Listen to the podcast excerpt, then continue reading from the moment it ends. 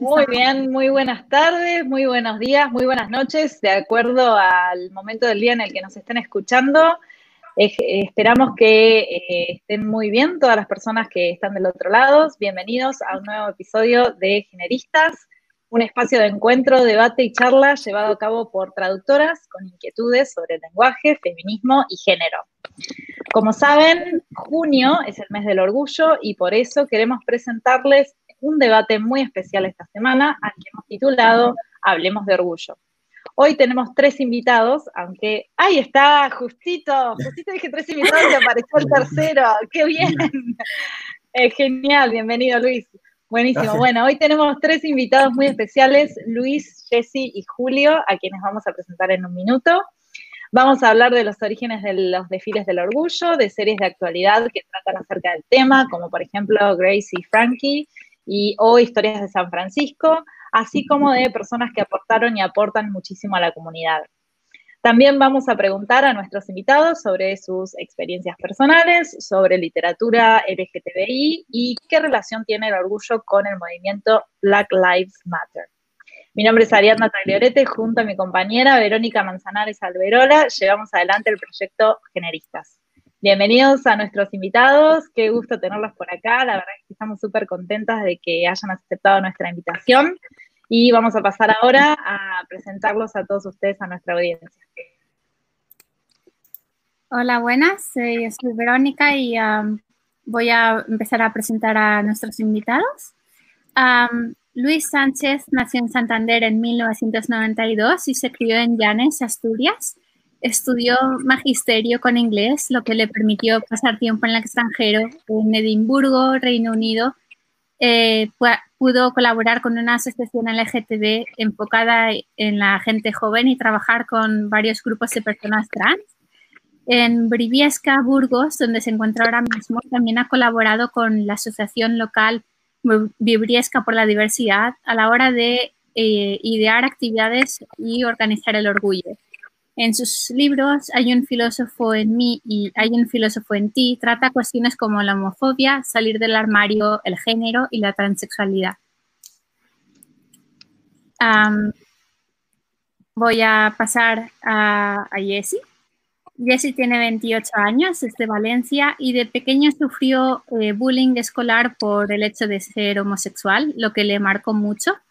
Fue introvertido eh, en la adolescencia hasta que se emancipó y se mudó a París, em, donde explotó de energía al poder ser él mismo y en la actualidad vive en Ámsterdam a pesar de que volvió a casa temporalmente por la cuarentena. Os cuento también que, bueno, yo conozco a Jessie desde hace varios años, es, eh, somos muy buenos amigos y em, vivió también en Londres e incluso trabajó en un crucero por por Noruega. Así que tiene muchas cosas que contarnos también. Y yo con, esa, con esa, biografía tan interesante, yo diría que, que de mí pase. no, no, por favor, todos tenemos algo que aportar, ¿eh? Sí, por supuesto. por último, Julio ah, es eh, un autor español de thriller, fantasía y novela LGTBI.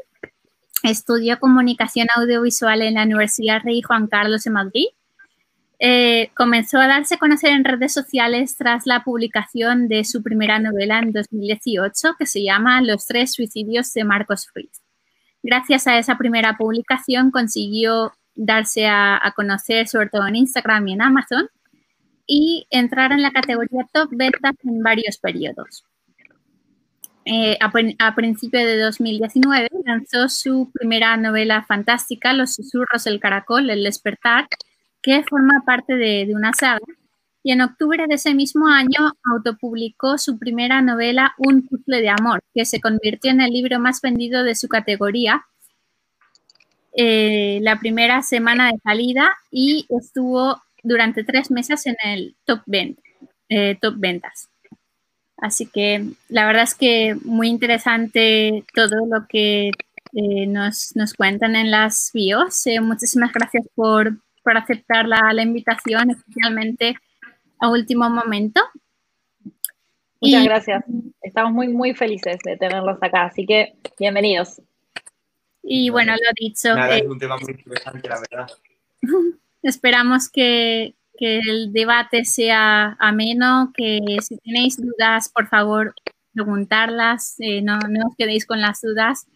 Y, bueno, si tenéis alguna pregunta o algún comentario de, lo que alguien dice, eh, ya seamos Ariadna, yo o entre vosotros tres, por favor, feel free uh, de hacerlo. bueno, pasamos a las primeras preguntas, si Arrancamos con las primeras preguntas. Ah, para empezar esta charla, ¿hay alguna experiencia personal positiva o negativa que nos podéis contar en torno al activismo o al mero hecho de intentar ser vosotros mismos? siéntanse libres, empiece a hablar el que quiera.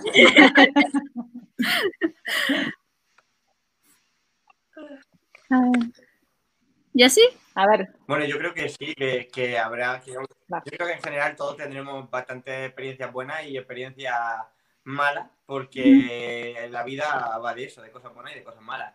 Yo, pues, por suerte, en cosas buenas puedo enumerar muchísimas, la gran mayoría, puesto que, que desde que empecé un poco más, o sea, primero mm, lo malo vino antes de, de atreverme a salir del armario, de aceptar lo que soy, mi identidad y demás.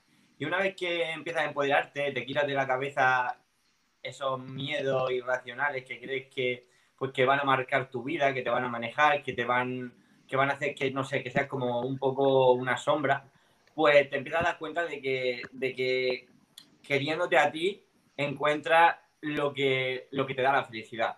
Y entonces una vez que ya tú te has encontrado a ti mismo, pues puedes hacer, por ejemplo, un activismo pues sano y un activismo desde un punto de vista para ayudar a los demás pues en base a, tu experiencia. En, un primer lugar, porque sabes qué cosa puede estar pasando una persona que, que está en tu situación y sabes qué mensaje o qué, qué idea puedes transmitirle para que ese camino hacia la, aceptación de la identidad sea lo más, lo más sano y lo más rápido posible. Yo, pues, hay muchos tipos de activismo. Yo, por ejemplo, encuentro el activismo en los libros. Soy un autor que siempre, desde el primer momento, he escrito contenido LGTB, sino desde una perspectiva principal, desde una secundaria, pero siempre en todos mis libros he intentado que haya diversidad. Incluso pues, varios de ellos han sido exclusivamente centrados en, en, la diversidad, en, la, en activismo y en ayudar sobre todo a otros, como por ejemplo eh, el que hemos dicho de un puzzle de amor, me centré sobre todo en reivindicar una historia y, la importancia de, de, aceptarnos dentro de, de, nosotros mismos, aceptarnos dentro de la familia aceptarnos dentro de nuestro entorno de amistades. Y pues voy contando una historia en la que como que hay dos perfiles, la persona que se ha criado en un entorno positivo y la persona que se ha criado en un entorno negativo. Y como los dos entornos pues luchan como si fueran fuego y hielo por, por hacerse. Y al final, pues normalmente, sobre todo en países donde es legal, em, el entorno positivo puede, em, puede vencer sobre el negativo lamentablemente, en los países que, lo positivo sería eh, la homofobia, pues no se, puede, no se puede a día de hoy hacer más que luchar y escribir y hacer que, por ejemplo, las historias puedan llegar a esos países y puedan ser leídas. Porque por suerte no hay un, en Amazon, por ejemplo, no hay un, una, por ejemplo, en Rusia no hay alguien que se esté leyendo todos los libros para determinar qué libro sí, qué libro no, que a veces sí, pero sobre todo la cantidad de libros a lo mejor menos, menos leídos pueden llegar a personas más, más anónimas y de esta manera pues verse ayudados por eso. Entonces es lo que yo pienso, creo que todos hemos tenido malas experiencias con, con el tema y muy buenas, pero al final lo positivo es lo que tiene que prevalecer siempre. Claro, sí, excelente mensaje, totalmente. Eh, Luis, te queremos conocer, te quiero conocer la voz, porque todavía no había hablado. Sí, lo primero pedir disculpas porque sí que me he incorporado un poco, un poco tarde. No, tranquilo, no pasa nada. Eh, a ver, pues para hablar un poco de mi experiencia, digamos, yo sí que desde pequeño, desde pequeño sí que era como que notaba que era, había algo diferente en mí al resto de niños. Ya te digo, en, primaria, digamos, pues 7, 8 años, sientes algo que no sabes qué es, que te hace ser diferente de los demás. eh, y me di cuenta, digamos, de lo que era a los 12 años. Pero hasta los 13 años no fui sincero conmigo mismo, digamos, ¿no? Porque una cosa es saberlo y otra cosa es aceptarlo, como, como decir, vale, soy homosexual. Eh, no salí del armario hasta los 19 años, me parece, con respecto a mi familia, sobre todo por miedo, porque mi familia, mis padres, sobre todo, pues digamos que son, no son ultraconservadores, pero sí que, bueno, pues sabía un poco su manera de pensar, entonces pues, tenía miedo y de hecho lo reflejo en algún escrito que tenía miedo incluso a que pues con 16 años salir del armario y que me dijesen, vale, pues ahí tienes la puerta y vete de casa. No, eh, cuando lo hice, por suerte no fue esa la, reacción que, hubo, pero sí que quiero reclamar un poco que aunque al final la experiencia sea buena, por desgracia, las personas del colectivo, creo que siempre, en cualquier ámbito de nuestra vida, tenemos ese miedo constante al rechazo, aunque al final el rechazo no se materialice. Eh, yo he sido profesor también en un colegio aquí en Briviesca, en Burgos, y también lo dije abiertamente, eh, que desde el primer momento en el que llegué tenía miedo ¿no? que los padres supiesen que era homosexual, igual había algún padre que estaba en contra de que un homosexual diese clase a sus hijos y por suerte tampoco, tampoco tuve ese rechazo. La verdad que en mi, en mi caso personal creo recordar por lo menos que no he tenido ningún caso de rechazo abiertamente contra mí, digamos, por ser homosexual. Sí que eh, siendo pequeño en el colegio tuve la suerte y la desgracia de que conmigo no se metían porque pudiese aparentar ser homosexual, sino que había otro niño que era, digamos, más afeminado, ¿no? Y era, era él con el que se metían los demás niños, ¿no? Entonces, digamos que no, se enfocaban toda su atención en decirle pues, que, era un maricón y cosas así, ¿no? Entonces, por eso digo que tuve la, la, suerte de que no me tocó a mí, pero por desgracia fue porque otra persona lo tuvo que sufrir para que no lo sufriese yo, ¿no? Eh, que a través de mi trabajo, por ejemplo, como profesor, a mí me parece muy importante basar la enseñanza en el respeto a todas las personas y a través de mis escritos también intento pues hacerle saber a las personas que, que hayan pasado por estas cosas que no están solas, que intentar hacer un poco como hace el colectivo, ¿no? Que justamente si, si existe ese colectivo es porque por desgracia es necesario, porque las personas de este colectivo, al final tenemos algo que nos une, que por desgracia es o el rechazo o un posible rechazo de parte de la sociedad, ¿no? Es como que podemos conectarnos y podemos eh, entendernos más fácilmente. Entonces, intentar llegar a la gente e intentar educar a la gente que, que no respete en, el, respeto ¿no? al diferente, pues por las razones por las que sea y intentar, digamos, aportar el granito de arena, ¿no? A crear idealmente un, mundo mejor. Claro. Excelente. Bueno, te quiero hacer una pregunta sobre algo que dijiste, pero vamos a que comparta Jessy su, experiencia primero y después volvemos. El sonido, ya sí. no te escuchamos. Hola. Hola. Ahí, ahí. Pues muy buenas tardes. Muchas gracias por invitarme esta tarde, en el día de hoy, a la charla. Y como ejemplo positivo eh, de la... Yo quisiera eh, remarcar el trabajo que otras personas hicieron cuando yo lo necesitaba. Yo recuerdo mi, mi época de adolescencia en el instituto como una época eh, muy negativa en la cual yo sufría bullying escolar y por esa razón yo a la hora del patio yo nunca lo disfrutaba. Yo siempre me escondía en la biblioteca para pues para que nadie se pudiera meter conmigo delante de los profesores que, estaban en la biblioteca. Eh, un día eh, yo me dirigí al instituto y yo estaba convencido de que íbamos a dar una clase normal. Sin embargo, nos citaron a todos en, el aula de, de, eventos, en la cual eh, un colectivo en pro y defensa de los derechos homosexuales vino a darnos una charla y nos nos conversaron sobre las enfermedades de transmisión sexual, las formas de protección y los derechos de los homosexuales.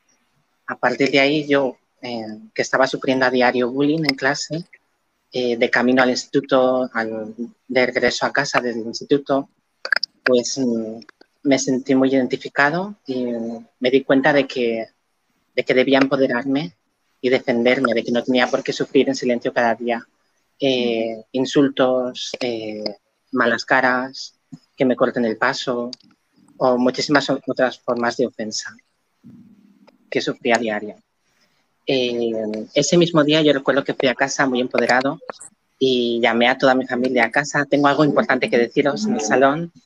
Toda mi, toda mi casa fue al salón a ver qué pasaba y pues les dije, soy homosexual. Y entonces pues mi padre contestó, pues eres el último en enterarte y todos nos reímos. Ay, así que, no sé, en tu, caso, no, en tu familia, digamos, no fue un no, no se vivió como un problema, o sea, lo, tomaron bien, básicamente. En casa sí, pero en mi pueblo no, en mi pueblo no era así. En mi pueblo era algo peyorativo para los demás. Claro, sí, sí. Eh, bueno, y justamente relacionado con lo que había pensado sobre lo que comentaba Luis también, bueno, creo que los tres eh, dijeron algo que me parece que, eh, que, vale la pena destacar, que a lo mejor el tema de, plantearlo ante sus familias, ante sus amigos o inclusive ustedes mismos, aceptar, aceptarse como son, como que cuesta mucho y todos mencionaron que tenían miedo, que tuvieron miedo en el momento de, asumirlo, de afrontarlo, de tener que hablarlo con alguien. Eh, ¿De dónde viene? ¿De dónde creen que viene ese miedo? ¿Es, ¿Es algo interno? ¿Es algo impuesto por la sociedad? ¿Cómo, cómo podemos hablar de ese, de ese miedo? Yo creo que tiene, viene del exterior, pero digamos que te hace tener una percepción, uno, de ti mismo, desde ti, porque igual si te han educado, digamos, o si has vivido en un contexto eh, de homofobia donde lo homosexual no es lo bueno, pues tú tampoco quieres serlo, ¿no? Porque dices, oye, jo, ¿por qué me tiene que tocar esto a mí? ¿Por qué tengo que ser yo así? ¿No? Puede ser una homofobia interiorizada o también puede ser porque veas homofobia en el exterior. En mi caso, por ejemplo, eh, en Llanes, donde, de donde yo era, no sé, donde yo soy, donde yo vivía, había visto algún caso de un, chaval del instituto salía del armario y era la comedia del pueblo porque le habían echado prácticamente de casa. Pues había habido pelea, gritos, no sé qué. Y claro, tú lo ves y dices, igual esto me pasa a mí también. Entonces, eh, yo creo que es bueno dar, dar visibilidad y dar ejemplo también eh, de buenas situaciones, digamos, ¿no? De decir, es cierto que ocurren, ocurren desgracias, digamos, hay, hay rechazo, pero mandando un poco también el mensaje de que no todo el mundo tiene que ser así, para intentar no crear esa mentalidad de miedo que al final nos creamos a nosotros mismos. Claro. Eh, Julio, vos comentaste. Sí, sí, sí. No, dilo, di, di, di. No, no, iba a preguntarte que vos comentaste antes que la literatura había sido como bastante una, no sé si escapatoria, pero por ahí una manera de expresar eh, o donde vos te sentiste más cómodo para expresar todas las cosas que te pasaban en tu mundo, eh, en la sociedad y demás. ¿Qué, qué, le puedes recomendar a una persona que en este momento nos esté viendo y que tenga ganas por ahí de de también tomar el lado de la literatura como para, como para mejorar su vida, básicamente. Vale, primero voy a decir una cosa respecto a lo que ha dicho Luis, que, es añadir que, eh, o sea, todo lo que ha dicho estoy súper de acuerdo, pero creo que también hay que tener en cuenta que, que, al final también lo que hace que tengamos miedo es eh, la falta de información y sobre todo la, ignorancia. Porque, por ejemplo, en mi caso yo no, no, he sufrido bullying, no he sufrido ningún tipo de, de, que alguien me diga maricón, no he sufrido que mis padres tengan una connotación negativa hacia eso, pero tampoco he visto lo positivo. Quiero decir, en, mi época, que yo me di cuenta aproximadamente sobre 2005, em, claro, en un pueblo no se hablaba de, de ello, no había pareja que, con las que te identificara, la serie y todo eso todavía no estaban en el punto en el que están ahora, que casi, casi todas las series presentan, aunque sea como personaje secundario, alguien que pertenece al colectivo. Entonces, claro, tú lo ves y dices, joder, ¿por qué soy diferente a todo el mundo? O sea, ¿qué está pasando? Entonces te da miedo porque no sabes cuál va a ser la reacción. Simplemente piensa, cara o cruz. O sea, quien no sé cómo van a reaccionar porque como nunca han hablado de eso no han visto nada, no se habla de ese tema y, nadie y a nadie le pasa, o aparentemente parece que a nadie le pasa, dices, jolín, porque soy tan raro. Entonces eso es lo que, lo, que, lo que te da miedo.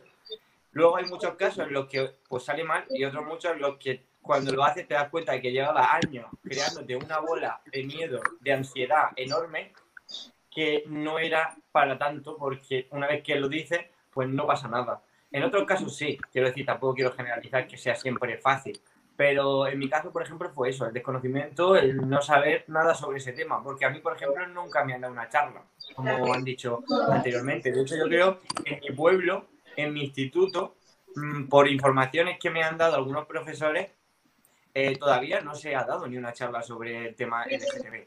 De hecho, creo que el único que a lo mejor he podido eh, hacer algo he sido yo porque presenté el libro en, en, un recreo. Presenté el libro del puzzle, pero por lo que tengo entendido, aquí en el pueblo, en un pueblo de Murcia, eh, ni siquiera todavía han, dan charlas de activismo en el instituto. Por lo menos la última vez que yo fui y, tuve información de una profesora, no, no, lo habían hecho todavía. Es decir, me sorprende el atraso que hay con otros sitios dentro del mismo, dentro del mismo país, incluso comparándolo con otros pueblos. Y respecto a lo que tú me has dicho, yo, una anécdota, cuando tenía 14 eh, años, empecé a escribir un libro que se llamaba El corazón dormido. Y pues yo lo que, lo que escribía ahí era como relatillo en los que consideraba que, que la sociedad en general teníamos sentimientos muy controlados y no nos dejábamos llevar. Por eso la metáfora del, corazón dormido.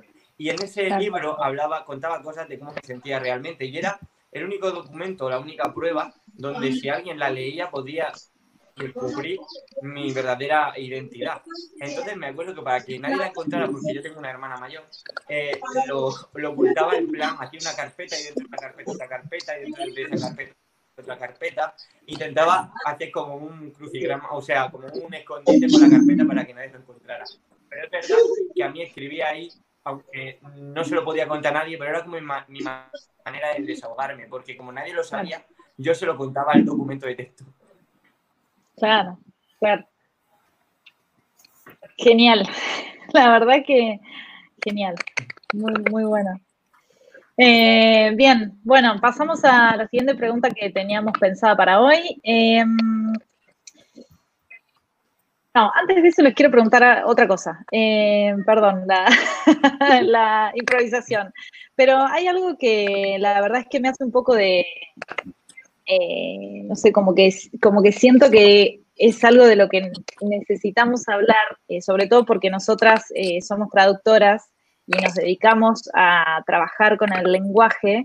Y me interesa mucho saber qué opinión tienen ustedes eh, respecto de lo que es el lenguaje inclusivo o la utilización de lenguajes que, no discriminen en lo que es género. Y no, y no solo hablo de, de esta revolución que hay ahora de hablar con la, con la E para no marcar un género, sino de otras formas de utilizar lenguaje inclusivo, como lo, es, por ejemplo, el desdoblamiento, hablar, en vez de decir todos, decir todos y todas, bienvenidos y bienvenidas y demás. ¿Ustedes qué, opinión les merece el, tema?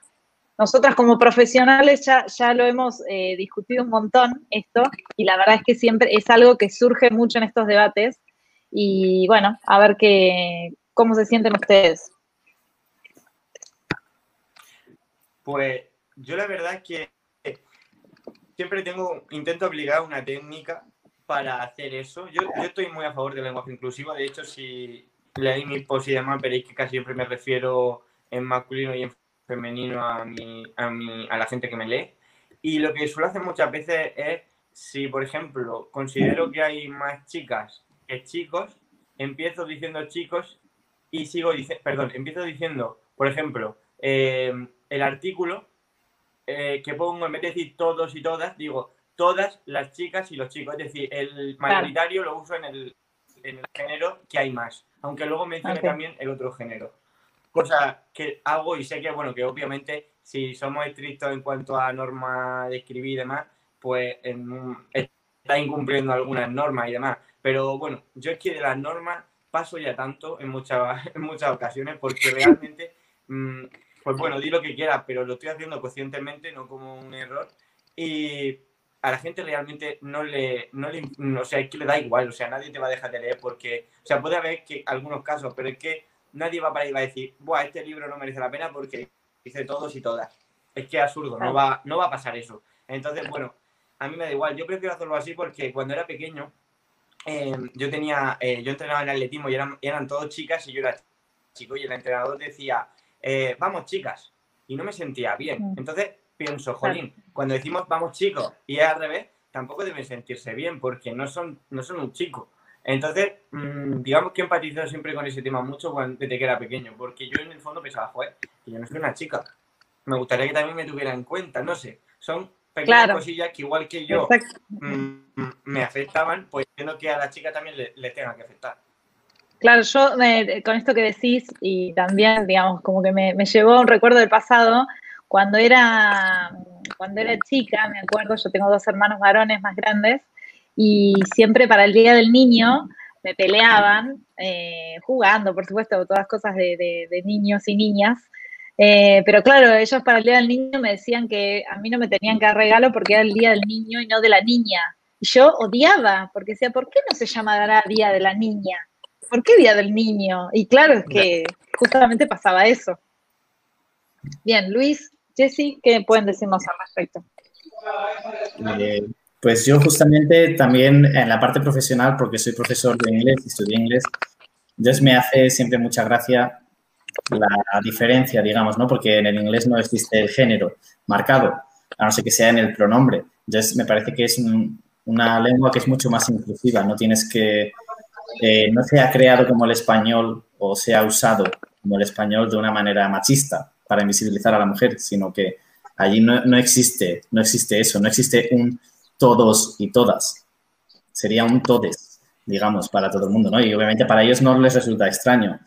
Y de hecho, con las personas transexuales, por ejemplo, que no, eh, que no se identifiquen con él ni ella, en inglés se usa they, que es un pronombre que ya existe, ¿no? Y no resulta raro porque incluso una persona, y si no sabes el género en inglés no se presupone.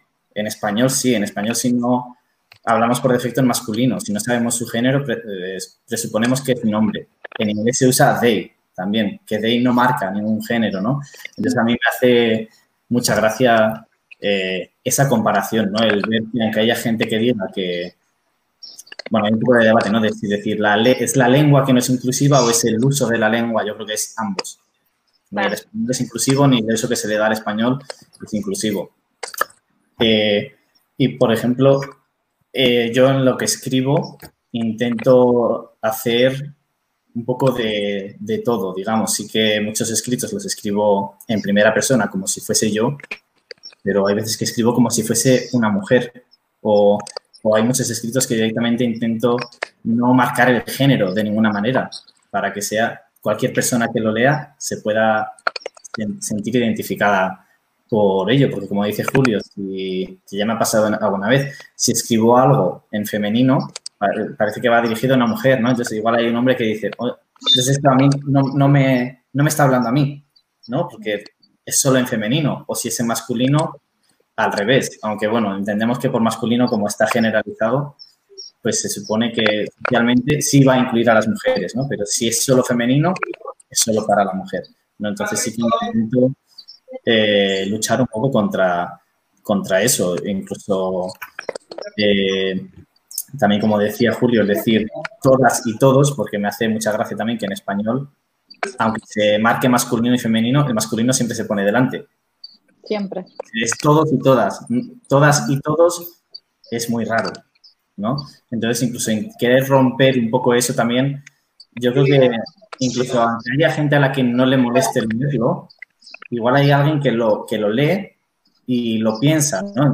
piensa, uy, aquí hay algo raro, ¿y por qué lo ha hecho así, no? Y que sea un poco más consciente de, de cómo usamos la lengua, la lengua que estamos usando, porque la aprendemos de una manera y hay mucha gente que directamente niega, ¿no? Que, el español sea machista o que se use de una manera machista, porque pues es como lo hemos aprendido, es así, ¿no? Como que es así, si es así ya es que no es machista, es normal, ¿no? Pero es que por desgracia lo normal es ser machista, ¿no? Entonces, pues intentar hacer un poco reflexionar a la gente eh, con esas cosas.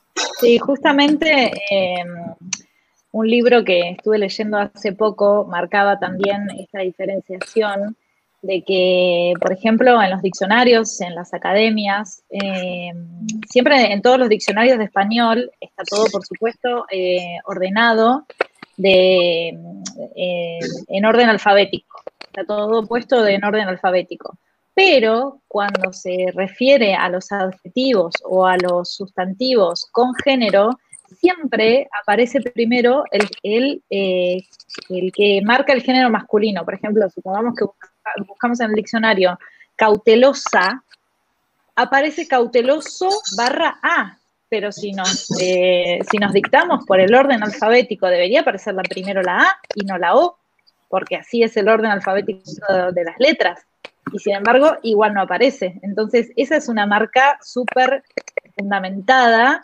de la arbitrariedad de las academias. Totalmente. ¿Sí? Yo también estoy a favor de la demarcación ¿no? masculino y femenino para sentirnos identificados y puesto que afortunadamente el idioma español eh, sí hace esa diferencia y podemos eh, emplearla y usarla, al igual que lo hace el francés, el catalán, el italiano y muchos otros idiomas que debemos usar. Aquí tenemos un, par de comentarios. Delfina dice, escribir ayuda a procesar y hacer catarsis, es cierto.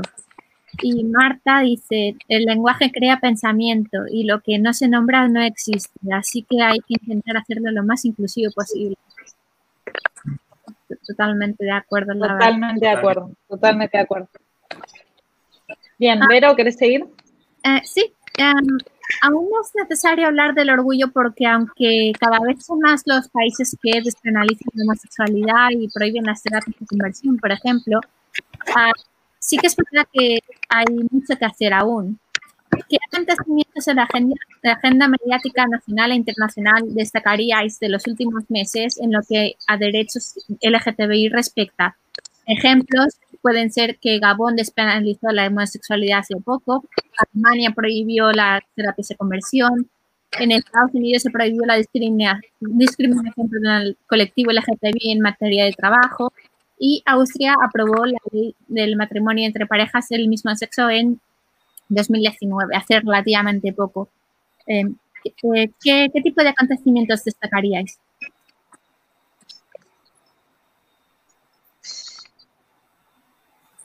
Yo festejaría mucho el, que los países empiecen a permitir el matrimonio gay y la adopción gay, porque hay muchísimos cambios estéticos, como permitir un desfile del orgullo gay para parecer más cool y, más, y ser una sociedad más moderna, pero eso no implica una aceptación social. Creo que una, una aceptación social debe pasar también por una aceptación legal que realmente brinde y proteja los derechos de los homosexuales. Totalmente.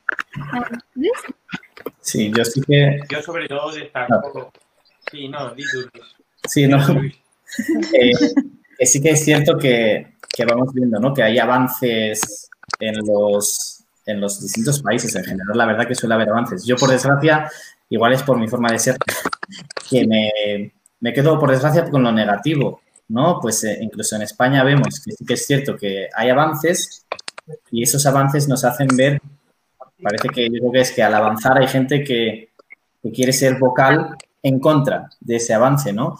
Pues lo tenemos en España, lo tenemos en Estados Unidos, por ejemplo, también con, Trump y, ya no solo el colectivo en general, sino con las personas transexuales en particular. Entonces, por desgracia, no es una cuestión política de que los políticos hagan cosas. Yo siempre digo que cualquier cosa que hagan los políticos al final no es, culpa, por lo menos solo de los políticos, sino es que hay gente que piensa así, por desgracia. O sea, seguro que las medidas que hace Trump en contra del colectivo LGTBI, hay muchísima gente que está a favor, ¿no? Entonces yo siempre digo que la, como prácticamente cualquier problema que existe en la sociedad, la solución es educación, porque a esas personas o sea, por las circunstancias que han vivido, igual que no los estoy excusando, pero quiero decir, si viven en un entorno que es completamente homófobo, pues es muy probable que vayan a ser homófobos. Que no se excusa, pero quiero decir, igual lo que hay que hacer justamente es intentar intervenir en esos espacios y cambiar, digamos, su, su, mentalidad. Siempre digo que en las charlas que existen, las charlas que he dado yo de, de LGTBI y cosas así, siempre va la gente que menos lo necesita. Va la gente que le interesa el tema, que ya sabe del tema, a informarse más, lo sea. Pero la gente que es homófoba, que está en contra del colectivo, esa gente jamás va a ir a esos, a esos talleres, a esas charlas. Y por desgracia es la que más falta le haría para poder, porque al final los cambios sociales vienen de los individuos. Entonces hay que cambiar, intentar cambiar por lo menos la mentalidad de cada individuo para generar un cambio a nivel social. Em, Excelente. Eh, Julia. Ah, perdón. No, no, no. Hay una, película. Sí, sí, sigue, sigue. Sí. Que hay una película respecto a lo que has dicho de, que hay que cambiar el, el, pensamiento, que no sé si la habéis visto, que se llama el lenguaje oculto de la mariposa. No, el lenguaje, perdón, el, el lenguaje de la mariposa lo tengo un poco, que habla sobre, sobre la libertad de educación y cómo puede solamente si se acaba con una generación y se enseña a una nueva generación, a toda esa generación, los valores eh, en base a la libertad de, todo el mundo, solamente con una generación que aprendiera eso, ya habríamos conseguido la libertad porque esa generación ya le inculcaría eso a sus descendientes y, conseguiríamos que se salvase. El problema es que lamentablemente vamos dejando que los pensamientos de odio vayan pasando de, padre a hijo. Quizá en algunos países cada vez se persigue un poco más y, se detiene un poco, pero sigue como un virus extendiéndose hacia otras generaciones y se meten ahí y al final los virus se extienden. Quiero decir que una persona que piensa así puede conseguir que algunas a su alrededor cambien de parecer. Cada vez que Vox está hablando en la tele, tiene cobertura hacia millones de personas. Millones de personas que a lo mejor pueden estar en, en medio de la calle entre, entre dos pensamientos y sentirse convencidos por un buen discurso, quiero decir, un discurso con palabras... Eh, que suenen bien. Básicamente enmascarada, para convencerlos de que, de que están diciendo la verdad y hacerles creer que, que, es el camino correcto, que esa es la libertad, sin darse cuenta de que la libertad que ellos eligen no es la libertad para todo el mundo, es una libertad que, que hace a unos pocos libres y a unos muchos esclavos. Entonces eso es lo que yo pienso, que tendríamos que, que, que tomarnos en serio, jolín. ¿De qué sirve tanto? Sí, es legal casarse, ¿eh? pero yo quiero que todas esas cosas me garanticen a mí seguridad. Yo lo que quiero es poder hacer todo eso sin salir a la calle y que me miren mal, sin salir a la calle y que me insulten.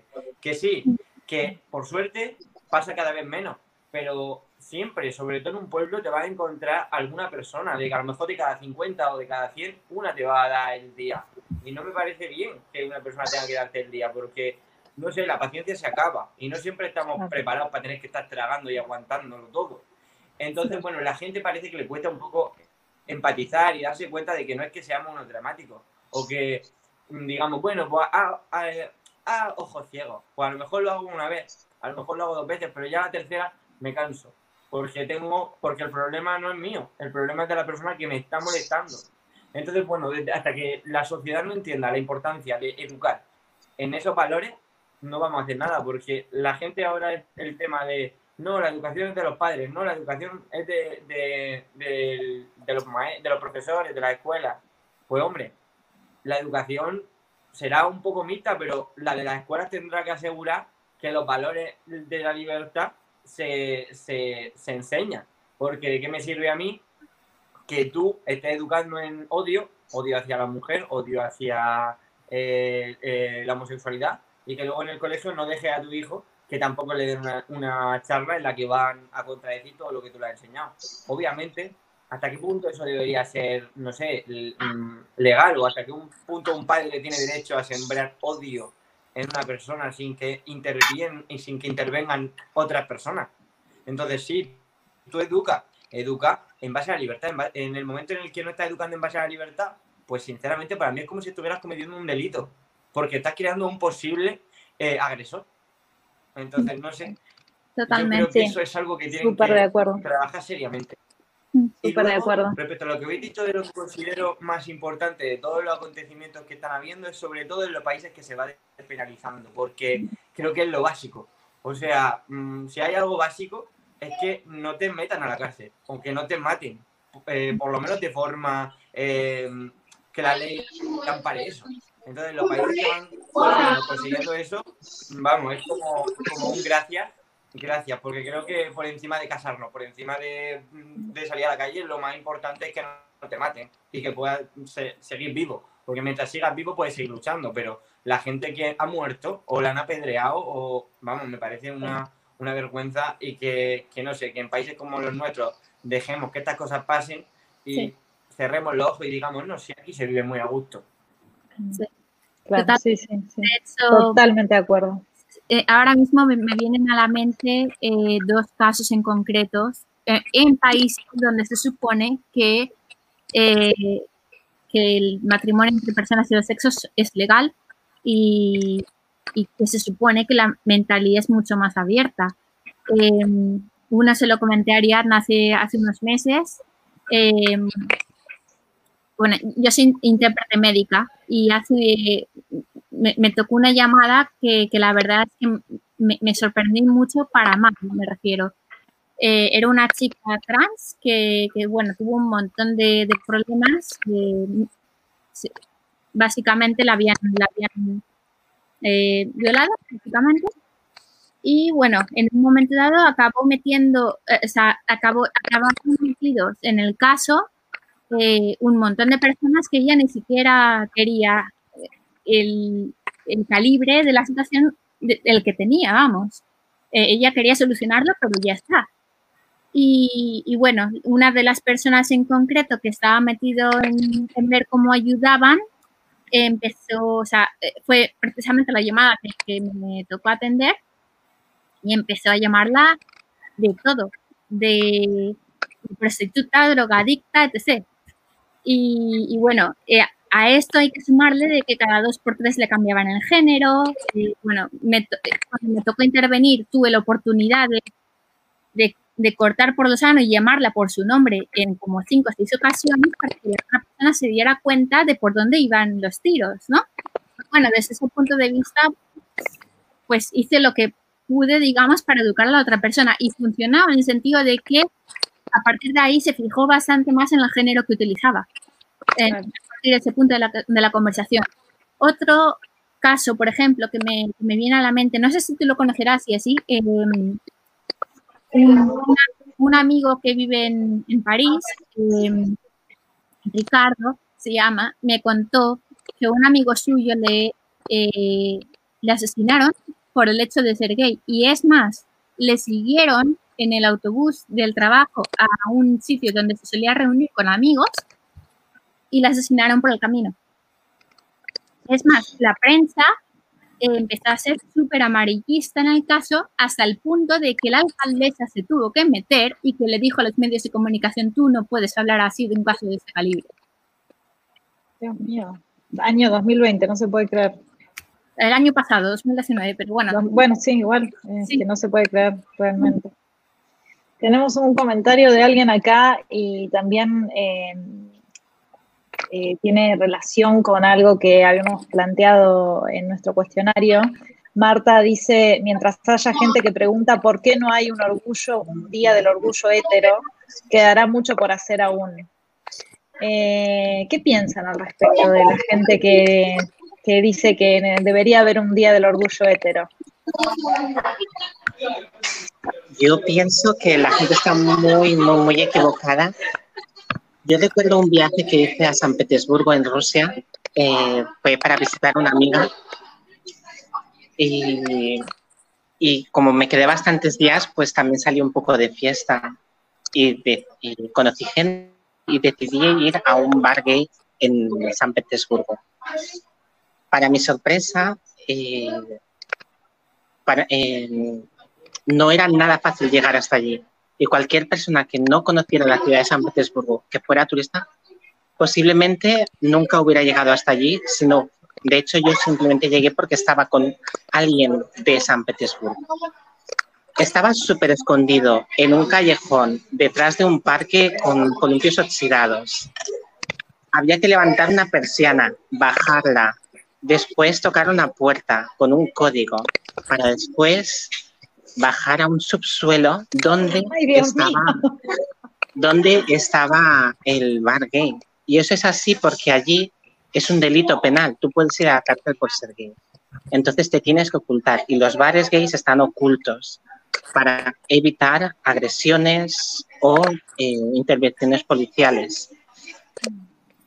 Eh, no puede haber un orgullo del eh, un, día del orgullo heterosexual porque nadie, porque los homosexuales no tienen que los heterosexuales no tienen que pasar por ese ocultamiento, ni lo han tenido que pasar nunca. Los homosexuales en muchos países se siguen ocultando a día de hoy porque pueden tener graves consecuencias físicas o penales por el simple hecho de mostrarse en un ambiente gay. Luis, Julio.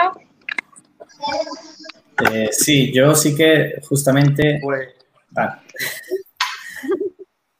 Eh, es algo a lo que hice referencia el, el, Día del Orgullo Hetero, hice referencia en el manifiesto que pude escribir para, para Briviesca por la universidad de, el año pasado, creo que fue, por el, el, Día del Orgullo que se hacía aquí. Y básicamente decía que, que vale, que se hiciese el Día del Orgullo hetero y que se hiciese, pero que se hiciese cuando a los heteros pues se les mirase mal por ir de la mano con otro cuando se les pudiese echar de casa por ser heteros, cuando les pudiesen discriminar en el trabajo por ser heteros, básicamente cuando, cuando sufriesen los heteros todo lo que sufre cualquier persona de, o que puede sufrir cualquier persona del colectivo LGTB, entonces vale, que se haga un día del orgullo hetero. Hasta que no ocurra, hasta que no llegue ese día, no tiene sentido hacer un día del orgullo hetero, porque por, desgracia el, mundo en general está diseñado por y para un hombre heterosexual, blanco además. Entonces, ¿qué quieres eh, reclamar con un día del orgullo entero? Lo que pasa es que hay gente que piensa que por hacer un día del orgullo homosexual, que les queremos quitar derechos a ellos y no es eso, es que queremos tener los mismos derechos. Nadie se está metiendo con una persona hetero, no es que ser hetero sea malo, es que ser homosexual tampoco es malo, es que es igual, es lo mismo. Entonces, no, no lo comprendo. Sí que hay gente que lo, que lo piensa, mucha gente, por desgracia. Yo creo que no comprenden lo que significa eh, ser parte del colectivo. Exacto. Julio. Yo pienso, pienso parecido. Para empezar no me entra en la cabeza, pero entiendo, entiendo que hay mucha ignorancia y, la gente no termina de entender el concepto. Y cuando hay personas que, que, no quieren entender las cosas, pues no las van a entender, por mucho que se las intente explicar. Realmente, ojalá no fuera necesario, ojalá no hubieran pasado las cosas que pasaron, que lamentablemente han pasado muy desapercibidas en la historia, no se han estudiado en los colegios, eh, pero forman parte de la historia en todo en toda guerra, en todo mm, momento crucial de la vida, eh, el colectivo, las personas eh, LGTB han sido personas vulnerables que han sido asesinadas eh, en campos de concentración y demás. Y pues parece que, que, no sé, cuando te acuerdas de campos de concentración, pues te acuerdas de los judíos. Mm, cuando te piensas en, no sé, en el hombre sobre la mujer, pues en el machismo que había hace 50 años, pero parece que la homofobia no, no sé, es como que ha pasado siempre muy desapercibida, como que se ha ocultado siempre, mm, como que las personas que han muerto por ser gay, pues no se les recuerda, no tienen nombre y apellido, como sí hay excepciones de algunos famosos como Federico García Lorca y demás, que incluso algunos lo niegan, por cierto, pero lo que quiero decir es que no han trascendido grandes nombres, no, no hay una historia, una memoria que, que se pueda hacer como se puede seguir, por ejemplo, a otras víctimas del terrorismo, víctimas de, del franquismo y demás. Entonces me da mucha pena y mucha rabia que no se entienda que esto al final viene por aquellas personas valientes que en tiempos en los que te pegaban un tiro se atrevían a salir a la calle, se atrevían a ser ellos mismos. Y que también viene porque hoy, aunque ya no, no nos expongamos tanto como se exponían ellos, eh, pues seguimos luchando para que cualquier niño no tenga ningún trauma en su, en su adolescencia, no tenga ningún pensamiento oscuro, ni tenga ganas de, pues, no sé, pensamientos que algunas veces en adolescentes por culpa de estas cosas pasan, que no quiero decir porque me parecen muy graves. Entonces, bueno, mm, por eso se, celebra. Lo quiero entender perfecto. ¿Tú necesitas asesoramiento, ayuda por ser heterosexual? No. ¿La has alguna vez? No. Entonces, ¿qué quieres tú exactamente celebrar el Día del Orgullo Hetero? Entonces, bueno, si no entienden algo así tras una reflexión como esta, no hay nada que hacer con esa persona. Lamentablemente, pues estaríamos hablando de una de las personas cuya eh, trascendencia y generación, pues es un paso hacia atrás. Seguramente intentará a su hijo transmitir esa idea. Por suerte, espero y confío en, el colegio, en profesores decentes que hay, por suerte. Como Luis, por ejemplo. esos pensamientos que poco a poco lo, tengamos la vacuna contra esos virus tan, tan peligrosos como somos las personas. Y bueno, me voy a tener que ir despidiendo de vosotros. Sí. Me encantaría quedarme un rato más, pero tengo que cuidar de mi sobrina. Y, vamos, me parece que tienen que ir ya. Y más surgido un poco de imprevisto. No, no, hay ningún problema. Estoy deseando que volvamos a tener otra oportunidad para hablar. Sí, por supuesto. Y, nada, que os, os veré luego cómo termináis y cómo bueno, y antes de nada quería recomendaros unas películas, si me dejáis, lo digo rápidamente. Sí, sí, claro. vale. Em, yo he visto muchísimo, muchísimo, muchísimo cine LGTB y, y entre todas las cosas que he visto eh, hay una película que quería recomendar porque para mí es una película que trata muy bien el tema.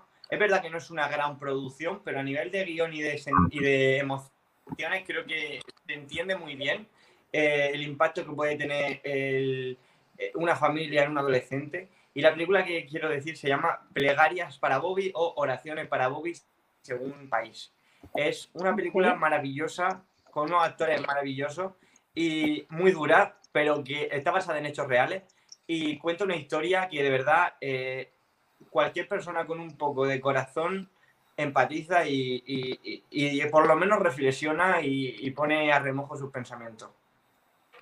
Excelente, excelente. Muchísimas gracias, Julio, por esta recomendación. Y bueno, te agradecemos muchísimo, muchísimo tu participación el día de hoy en esta, en esta charla debate. Eh, ojalá que pronto podamos, podamos invitarte a uno nuevo. Eh, nada, quedamos a, a, disposición y te agradecemos nuevamente. Vamos a seguir charlando un ratito más. Igual no creo que mucho más, Vero, porque ya casi llegamos, llegamos a la hora de charla. Así que nada, unos minutitos más que vamos a charlar una cosita más con, con Jessy y con Luis y vamos a ir cerrando. Muchas gracias, Julio, nuevamente por estar acá. Perfecto, muchísimas gracias a vosotros. Adiós. Hasta luego. Adiós. Bueno, muy bien. Em, seguimos adelante y eh, definitivamente eh, esto nos ha dado un montón de, tela para cortar, hay muchísimas cosas que van surgiendo, por eso está bueno que la charla siempre sea descontracturada y que podamos eh, hablar de lo que sea que vaya surgiendo en el momento. Tenemos acá eh, un comentario de Delfina que dice que vio la peli, es fantástica, lloré muchísimo, excelentes las actuaciones, merece más difusión, me alegra que haya salido aquí. Buenísimo, Delfi, gracias. Eh, bueno, y algo más de lo que queríamos hablar también es, eh, sobre todo por todo lo que ha salido en la charla de hoy, cómo podemos eh, vincular o relacionar el tema del orgullo con el movimiento que ha surgido ahora en Estados Unidos eh, por el tema del racismo y de la muerte de George Floyd. Eh, ¿Cómo podemos relacionar el tema del, orgullo y de la lucha de estas personas con el movimiento Black Lives Matter? ¿Qué, qué opinan? Yo creo que la base al final siempre es la misma. Por eso yo siempre cuando hablo de, del orgullo, de la lucha del colectivo, hablo de, del respeto por alguien que, por, por el diferente en general. Quiero decir, no es una lucha que sea, no, no me discrimines a mí, no, no discrimines a nadie por ello, ¿no? Y de hecho, eh, bueno, la lucha del orgullo en, en, sí misma, pues fue comenzada justamente por personas trans y personas trans de color, ¿no? Que me da pena que eh, en prácticamente todo el mundo ahora mismo se llama Día del Orgullo Gay y justamente va sobre los hombres homosexuales, nada más, ¿no? Por desgracia, creo que se ha ido distorsionando un poco y se, se, aunque se lucha por esos derechos, se deja, se invisibiliza, digamos, el resto del colectivo, ¿no? Eh, sobre todo teniendo en cuenta, como ya he dicho, que quien lo empezó fueron personas transexuales, ¿no? Entonces, y ahora parece que, que se han dejado atrás. Es como, vale, habéis empezado, habéis empezado la lucha y ahora vamos a seguir luchando nosotros, ¿no? De hecho, las mujeres lesbianas no les gusta la palabra gay, aunque en inglés o sea, el significado es el mismo, pero ¿qué pasa? Como con el lenguaje, con el lenguaje inclusivo, ¿no? Pues se invisibiliza, porque siempre que lo escuchamos es referido a hombres. Entonces no hay que olvidarse también de, todo lo demás que, existe dentro del colectivo. Por eso a mí no me gusta especificar eh, alguien dentro del colectivo, ¿no? Es respeto para todos, sean dentro del colectivo o no. Lo mismo incluso con el feminismo, pues son cosas que yo creo que son eh, me sale la palabra interdisciplinar por el tema de la educación, no es interdisciplinar. Ah, no, me, no me sale ahora mismo, vaya. género. que incluye todos los géneros, básicamente, porque no solamente, no solamente por ahí la binariedad de hombre o mujer, sino también justamente las personas que no se sienten identificadas con ninguno de los dos. Lo que hablabas anteriormente, las personas que son transgénero, que no, al final no, no terminan ocupando ningún género. Sí, y ya no solo de cualquier género, de, eh, de cualquier raza también. Como ya digo, pues la lucha la empezaron personas transexuales de color. Y hoy en día lo que vemos en el Día del Orgullo es hombres blancos. ¿no? Entonces, por desgracia, parece que, aunque sea irónico, yo que cualquiera sabe que dentro del colectivo existe discriminación, ¿no? Incluso existe discriminación entre propios hombres homosexuales y es discriminación activa, a veces pues por insultos o por apartar directamente a alguien, o puede ser de manera pasiva, como creo que, ocurre ahora, ¿no? Y creo que las personas negras justamente pues lo que han hecho es, eh, a raíz del asesinato, de este, bueno, de este asesinato y de muchos más que, que por desgracia ha habido por, por, simple, por el simple color de piel, pues digamos que se han cansado, ¿no? De estar invisibilizados, es decir, no, nosotros también existimos y nosotros también tenemos derechos. Y como digo, no tienen que ser luchas eh, separadas, ni tiene que ser eh, una lucha que se enfrenten entre ellos, sino yo creo que tienen que ser luchas conjuntas. Yo creo que eh, sin, sin, perder de vista el foco de cada una, pero yo creo que todo lo que se pueda sumar, mejor. las personas que comenzaron la lucha del orgullo eran personas trans y negras. No creo que su idea fuese simplemente me tenéis que aceptar por ser trans, sino me tenéis que aceptar por ser trans, por ser negra, por ser persona. Por ser persona, tal cual, tal cual. Jessy. Yo estoy totalmente de acuerdo en lo que ha dicho Luis, de que ambas son minorías y han sido menospreciadas durante muchos años y es normal que en algún momento determinado pues las personas se, se harten y pretendan defender sus derechos. Y es algo... Y eso. sí, sí, sí, totalmente, totalmente. Bien, bueno, tenemos acá algunos eh, comentarios. ¿Los querés leer, Velo? Eh, a ver, eh, Delfina decía, he sufrido bullying de chica y adolescente por características físicas y me hacen válida, eh, la, discriminación. Por suerte hoy se habla y se visibiliza más el tema. Eh, respondí que, que, lo sentimos mucho, pero hay mucho por hacer. No se trata de solo hablar del tema, hay que hacer mucho más. Y la educación, como bien decía Luis, eh, es muy importante en ese aspecto. Liliana Cubillet, perdón, decía Es mi mamá, es mi mamá. Ah.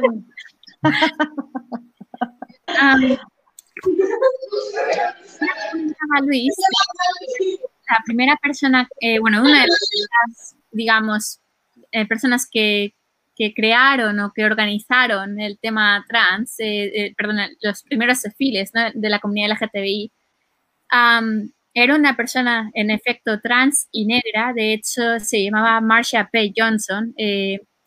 y bueno, esta mujer en concreto Em, se fue de su casa a los 16 por, obviamente, discriminación. Ella era de una zona muy, eh, muy conservadora que si en aquellos años ya era conservadora con la, comunidad negra, imagínate, la comunidad LGTBI, em, acabó, esto acabó causando, bueno, que, se fuera de casa, acabó en la calle, acabó de, de en la prostitución y bueno, em, en un momento dado eh, empezó a, organizarse con el tema del activismo. Eh, ella era de Nueva Jersey, por cierto, y se muda a Nueva York, que se suponía que era una ciudad, digamos, más abierta. Eh, tiene fama de ser más abierta, al menos. no puedo juzgar porque no he estado, pero es la fama que tiene. Y em, en el 92, em, al parecer, ella se estaba sintiendo acosada y ella intentó eh, huir de, estas personas que, le, que la acosaban y esta eh, estas personas se acabaron tirándola de un puente eh, y acabó en el Hudson. Es así como falleció, básicamente. Mm. Y bueno, el tema es que el caso fue tratado en, en, aquella época como es un hombre homosexual negro más. Claro. O sea, es una falta de respeto total hacia lo que ella hacia lo que ella defendía y, creo que es una falta de respeto también hacia, hacia todo lo que es el tema del orgullo y hacia todo el colectivo en general. Em, hay un par de series, por ejemplo, que, eh, mencioné el otro día con, con Ari. Uno, una es precisamente em, Historias en San Francisco, está en Netflix y habla un poco sobre cómo, em, cómo inició todo el tema del orgullo en San Francisco. San Francisco, como sabéis, es la cuna básicamente de Junta Nueva York de, todo el movimiento. Em, y bueno, incluso, o sea, la serie muestra eh, las vidas de personas que comparten un, edificio, eh, son varios apartamentos y eh, es una casa victoriana y habrá, es, son como cinco o seis casitas, digamos, apartamentos. Pues eh, la serie va mostrando un poco la vida de cada, de cada persona. Y una en concreto me llamó muchísimo la atención, fue de una mujer mayor. Em, digamos que no se entendía muy bien por qué no se hablaba de ella y, siempre se hablaba del resto, ¿no? Resulta que cuando por fin se lanzaron a hablar de, esta persona en concreto, resulta que era una mujer transexual mm. que eh, no solo salió del, armario, digamos, eh, en los años 50, 60, de, o sea, antes de, empezar el proceso eh, estaba casado, tenía hijos, obviamente esto lo hacía mucho más difícil aún. Y, pero bueno, lo, consiguió. Y llegó a, eh, según cuentan, eh, tal y como la retratan, digamos, en, su fase de juventud, llegó a tener una imagen que nada casaba con la imagen de transexual. No parecía una persona transexual. De hecho, aparecen varias personas más transexuales y dentro de ese grupo, ella la pintan como, como si fuera una mujer, eh, digamos, eh, o sea, voz de mujer realmente. Eh, en comparación con el resto, eh, de, que, de que parece como que están, a ver, no quiero ofender a nadie obviamente, pero el resto era como plena transición y esto ya era fase acabada, no sé si me explico. Claro, sí, sí.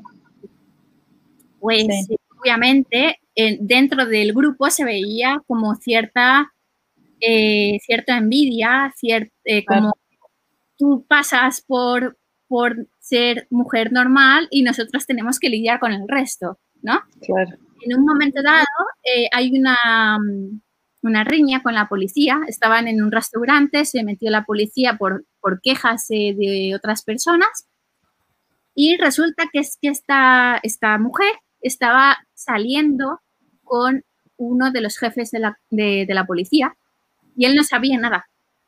Hasta que mm. salió, digamos, le contó.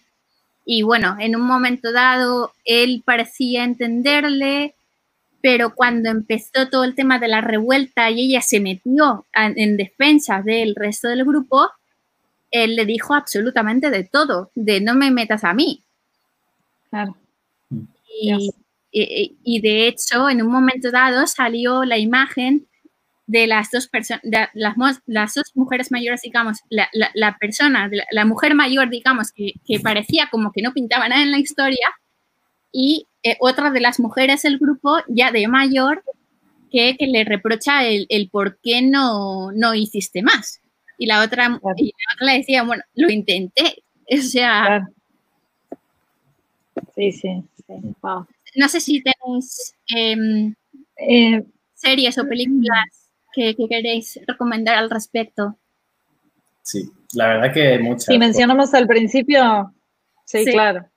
Sí, sí, Luis. Sí, no quería decir que por suerte eh, hoy en día parece que ha habido un boom, digamos, que bueno, ahí se puede entrar un poco en el debate de, de que es negocio también, porque es negocio también, pero bueno, eh, por lo menos para mí parte de, lo, más importante es que da visibilidad, ¿no? Visibilidad de muchas historias de personas transexuales, homosexuales, etcétera. Entonces hay muchísimas series, películas en las que, en las que existe esto.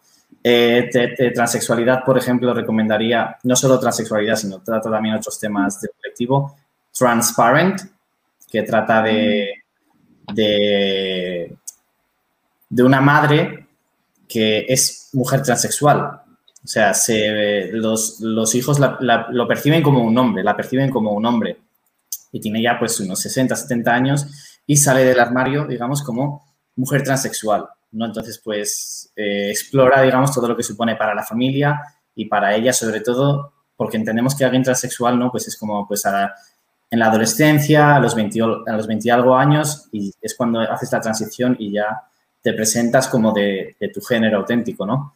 Entonces, juega mucho con lo que supone para una persona de esa edad eh, el salir del armario como transexual, porque por desgracia también, es, también existe ese salir del armario, y luego para toda la familia, ¿no? Como, cómo afecta todo eso. justamente en Historias de San Francisco también se tratan el tema de la transexualidad y qué supone eso para la identidad sexual de alguien, ¿no? Hay una chica que que se considera lesbiana, pero está saliendo con un hombre trans. Entonces, entonces el, el, chico le dice que no puede considerarse lesbiana, porque dice, claro, yo ahora soy un hombre.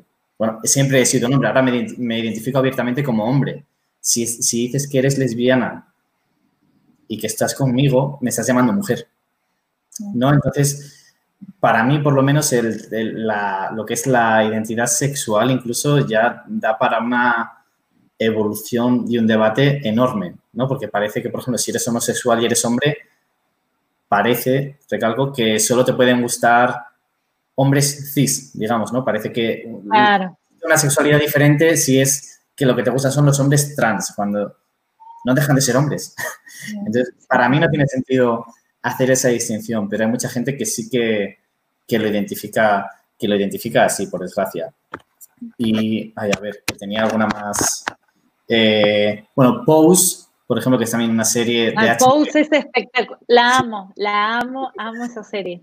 Eh, que trata muchísimos temas al respecto y está basada, digamos, bueno, como en hechos reales con respecto a lo que es el contexto. Las historias que ocurren creo que no son reales, pero el contexto sí. Y de hecho hay una película documental que se llama Paris is Burning, que te cuenta pues todo, eh, ¿cómo decirlo? Digamos, toda la escena gay, negra además, justamente, mayoritariamente negra que existe como en Pose, en Nueva York, de eh, los ballrooms, digamos, que son como desfiles, digamos, de drag queens, de mujeres transexuales, hombres, hombres homosexuales, muchísima variedad, digamos, de gente dentro del colectivo. Y era como su, su zona segura, digamos, ¿no? Porque por desgracia, pues como ocurría en como, como ocurría y como ocurre en Rusia, ¿no? Eh, en aquella época no estaba bien visto. Eh, te podían matar, te podían pegar palizas, lo que sea. Entonces, digamos que se veían obligados y obligadas a, a buscar sus propios espacios. Y la verdad que explora muchísimo toda... Yo lo vi además pensando que era una película. Era un visionado conjunto que hicimos en Edimburgo y yo pensaba que era una película cuando acabó, porque no lo, no lo conocía. Y cuando acabaron me dijeron, no, es una película, pero es documental. Es decir, las personas, lo que ocurre es real.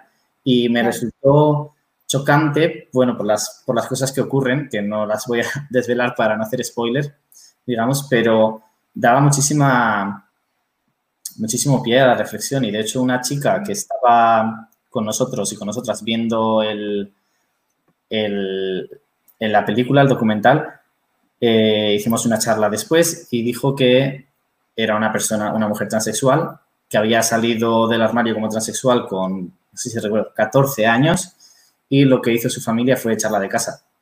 Y claro, pues una persona transexual con toda la discriminación que ya supone de toda la sociedad, porque existe una discriminación brutal a la hora de encontrar trabajo de cualquier cosa, encima sin apoyo familiar, pues decía que se había dedicado a la prostitución durante años. Y lo decía no avergonzada, porque puede ser que a gente le avergüence eso. Lo, decía casi con orgullo, no por haberlo hecho, sino por decir, lo he sobrevivido, digamos, ahora ya estaba fuera de ese mundo y digamos que, por desgracia, tuvo que vivirlo, pero que eso la, había transformado como persona y la había, hecho más fuerte. Y me chocó mucho conocer a alguien en persona que, que tuviese esa experiencia personal y que hablase, digamos, tan abiertamente de algo así que para mí, vamos, no me lo puedo imaginar el trauma que tiene que suponer uno que te echen de casa con 14 años, siendo transexual, con todo lo que ser transexual ya supone para ti, y luego dedicarte a la prostitución para poder, para poder sobrevivir, porque con 14 años pues no tienes muchas opciones de vida más siendo transexual. Sí, tal cual. Eh, yo quiero nombrar tres series nada más, las nombro al pasar y pasamos a Jessie y ya vamos, vamos cerrando porque ya pasamos un poco el tiempo. Eh, quiero nombrar, bueno, por supuesto la que dijimos al principio, Grace and Frankie, esa serie es todo lo que está bien en todo lo que está bien en la, faz de la tierra, porque no solamente por el tema de la explicación o por cómo tratan el tema de la, homosexualidad, sino que tratan mucho otros temas, por supuesto desde el lado del humor, porque es una sitcom, pero tratan también otros temas eh, relacionados con lo que es la discriminación por edad. Eh, como que la gente mayor de 70 ya es desechable, ya no, no, tienen por qué vivir básicamente. Y, a mí esa parte de, lo que es eh, cómo tratan el tema de la edad y todo lo que eso conlleva, digamos, me parece que está, pero muy, muy bien tratado en esa serie. Así que recomiendo mucho. Grace and Frankie y después dos que son series eh, que se llaman Coming of Age que son de los últimos años de la secundaria, más o menos desde el paso de la, de la niñez a la, adultez. Eh, recomiendo Sex Education, que me parece muy, muy buena, y Pose, eh, Pose no, perdón, em, Euforia, eh, que también es una serie de HBO y que también tiene muchas temáticas de problemas adolescentes, como por ejemplo la depresión, pero también muestran eh, lo que es el, problema que puede atravesar un adolescente transexual. Y la verdad que está muy, muy, muy bien armado en, esa serie, así que la recomiendo muchísimo. sí. Pues yo me voy con Ariadna y a mí me encanta Sex Education. Me parece una serie súper divertida que naturaliza mucho lo que es la amistad entre un chico heterosexual y un chico homosexual sin pretender nada ni tener ningún interés oculto entre ambos y, que es una relación muy sincera que realmente todos podemos tener. Sí, Sex Education a mí me encanta eso, justamente, la, naturalización de absolutamente todo, eh, porque cómo hablan de la sexualidad, cómo explican los temas de sexualidad, es, eh, la verdad que es brillante, eso me encanta. Tenemos un comentario eh, de Mariela y dice, ¿sienten que los medios o Internet son aliados o enemigos? Hace unas semanas en Argentina, un actor confesó que salía con un hombre y no faltaron los programas que lo usaron como la noticia. Claro, la noticia. Mm. Pueden ser una oportunidad para difundir un mensaje. Mm. Bueno, depende cómo, cómo, lo utilices, ¿no? Sí, yo creo que está, es genial, digamos, tener la oportunidad de dar esa visibilidad. Lo que pasa es que muchas veces, pues ha pasado en España con Pablo Alborán, ¿no? Que se retuerce prácticamente todo o se usa para, para prensa amarillista o simplemente no se centra en lo importante, ¿no? Cuantísima gente, los comentarios que yo veo de gente con respecto a que Pablo Alborán haya salido del armario, es, pero ¿y a quién le importa? A mí no me importa con quién se acueste, no sé qué, es como, vale, igual a ti no te importa, pero es que hay mucha gente a la que sí le importa y le importa para mal, porque, o sea, decir que a quién le importa que alguien sea homosexual es como decir, si la homofobia no, existe, si la homofobia no existe, pero es que sí existe. igual, no eres, no eres homófobo, no. Muy bien, pero hay muchísima gente, millones de personas en todo el mundo que lo son. Entonces es importante, sobre todo, que gente sobre todo gente conocida, que es alguien que, puede ser un modelo a seguir, de ese paso. ¿no? Yo creo que no es por poner presión a esas personas, pero eh, sí que entiendo que pueden tener un sentido de responsabilidad, digamos, ¿no? De decir, pues, soy homosexual, sé que hay gente que, que se encuentra encerrada, digamos, en ese armario, igual dando yo este paso, que quizá para mí no suponga demasiado, igual ayuda a que otra persona digamos, a que aligere, ¿no? Porque, pues, eh, incluso hoy en día, las personas que salimos del armario, salimos del armario porque otras personas salieron antes, porque otras personas, si nos podemos casar, yo no tuve que hacer la lucha por el matrimonio homosexual. Si me puedo casar con otro hombre es porque otra persona luchó por mí anteriormente, ¿no? Entonces, es eh, guiar a las demás personas y intentar tirar cuantas barreras se pueda. Y como ya digo, los medios lo aprovechan para hacer y deshacer lo que se quiera, pero prefiero quedarme, o sea, quiero decir, hay medios que ya saben lo que van a decir, los leo por, curiosidad, porque me hace gracia el decir, mira, de esta noticia con lo que se quedan es con esta tontería, digamos, ¿no? Con esta barbaridad. Pero yo creo que con lo que hay que quedarse es con eso, ¿no? Con el mensaje positivo de, del modelo a seguir que pueden ser y, de abrir las puertas para las demás personas. Sí, totalmente. Totalmente, no podría estar más de acuerdo. Totalmente de acuerdo. Bueno, muy bien, llegamos al final, ¿no? ¿Pero? Sí, sí, un, eh, un debate hermoso, súper enriquecedor. Siempre nos gusta traer eh, personas nuevas a nuestra mesa, mesa redonda o cuadrada, como es la pantalla en este momento. Eh, pero la verdad es que es súper, súper enriquecedor. Les agradecemos muchísimo, Jessy Luis, eh, y a Julio, bueno, que se fue un ratito antes, pero les agradecemos muchísimo esta participación. La verdad es que aprendimos un montón de cosas de ustedes. Y bueno, eh, será hasta la próxima. Muchas gracias a vosotras. Gracias. Muchísimas gracias y nos despedimos de todo nuestro público. Será hasta la próxima edición de Generistas. Un beso muy grande y que tengan un muy buen día. Adiós. Un abrazo. Chao.